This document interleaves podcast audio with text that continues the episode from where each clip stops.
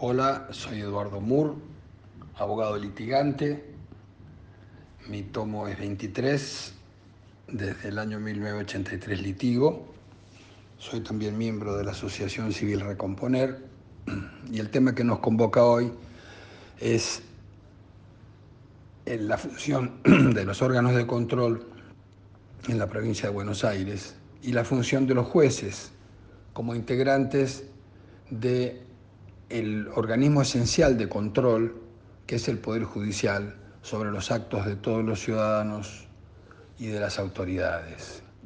También gracias Patricia Gaeta por convocarme. Eh, asistimos en la actualidad al espantoso y repugnante escenario de los arroyos de la provincia de Buenos Aires. Están todos pútridos y contaminados.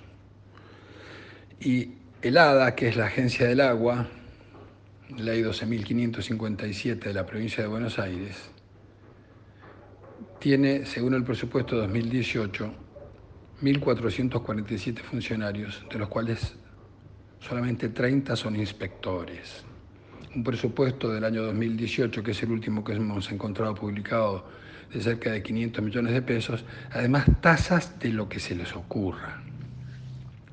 Hemos iniciado con los compañeros del Instituto de Derecho Ambiental y Sustentabilidad del Colegio de Abogados de San Isidro un pedido de información pública al ADA requiriendo un montón de información de qué es lo que hace el ADA, en primera instancia ganamos el, pedido de información pública, pero el ADA lo apeló. Veremos si la Cámara Contencioso Administrativa nos da la merced de poder saber a qué se dedica el ADA, cuya principal función es la toma y el volcado de las aguas, el control de la toma y el volcado de las aguas. 1447 menos 30, ¿a qué se dedican, señores? La vez pasada nosotros iniciamos con los compañeros del colegio una demanda por contaminación del arroyo El Claro.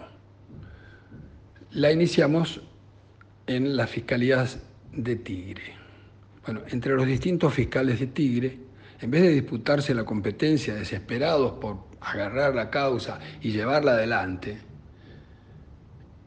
se la tiraban el uno al otro con el argumento que no se sabía bien dónde terminaba de pasar el arroyo.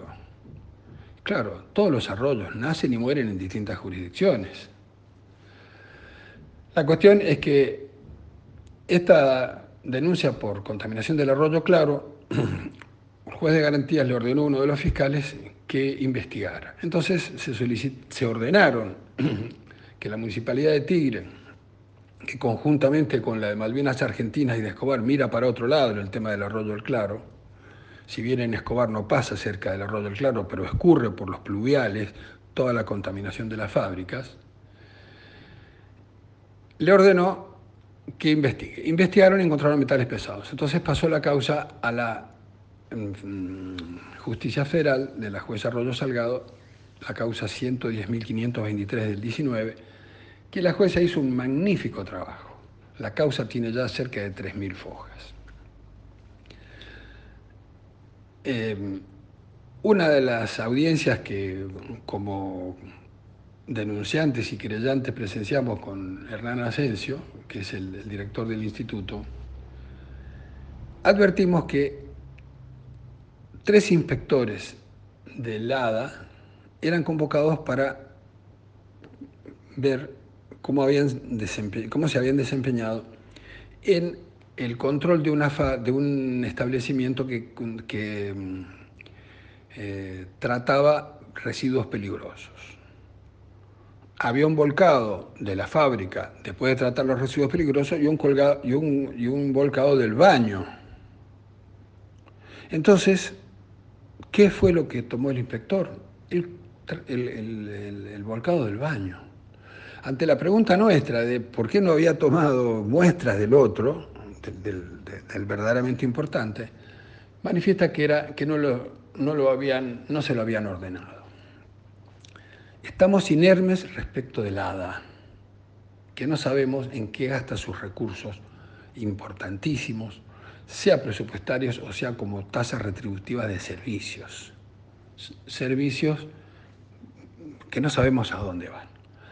También encontramos que los jueces, por lo menos del Departamento Judicial de San Isidro, cuando iniciamos denuncias, cuando iniciamos amparos, en vez de estar encantados con nuestra participación en defensa del medio ambiente, del ambiente, nos tratan como si fuéramos con un tema de una medianería, al punto tal que, por ejemplo, iniciamos un, un juicio de, por, por, la contaminación del arroyo Claro contra cinco barrios privados, que de los cuales cuatro encontramos con certeza absoluta que estaban tirando la cloaca sin tratar al arroyo Claro.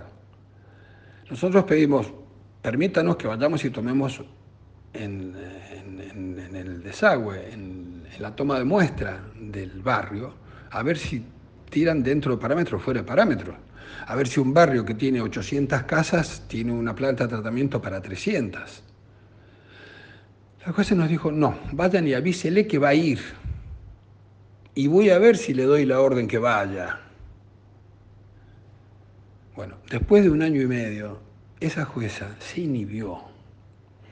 ¿Qué es lo que advertimos, tanto en el fuero civil y comercial, como en el penal juvenil, como en el contencioso administrativo, como en el laboral.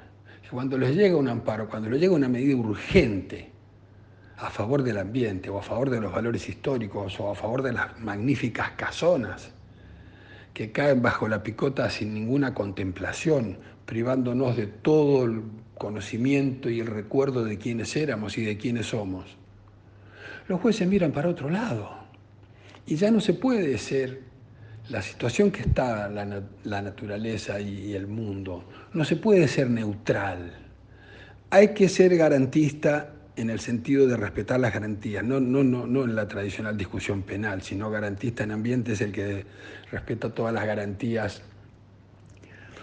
Pero ya no se puede ser solamente garantista respetando al que tira en la cloaca sin tratar o a la fábrica que tira Hemos encontrado a la Ford tirando fenoles, a Fernet Branca tirando fuera de parámetros. Se puede ser garantista, hay que ser garantista, pero también necesitamos jueces militantes, militantes con el ambiente. No se puede estar distraído como estamos, no podemos tener jueces balbuceantes con el ambiente. Respetando las garantías necesitamos jueces militantes, militantes a favor de cuidar la casa que es de todos. La situación es grave. Nadie, por ejemplo, discute el principio de no regresión. Muy bien. Les cuento que está pensando hacerse un canal entre Rusia y Noruega y Canadá a través del Polo Norte. Así como en su momento se comenzó con la militancia del respeto a las mujeres, que hasta hace pocos años eran per permanentemente eh, destratadas, con piropos oeces, con, con violencia, con distintos tipos de cosas, y finalmente se impuso el respeto a la mujer. Ahora la mujer es mucho más respetada. Tenemos que avanzar militantemente en el respeto a la naturaleza. Entre todos es una misión, y el Papa Francisco lo dijo, entre todos tenemos que respetar y hacer respetar la casa que es de todos. Gracias.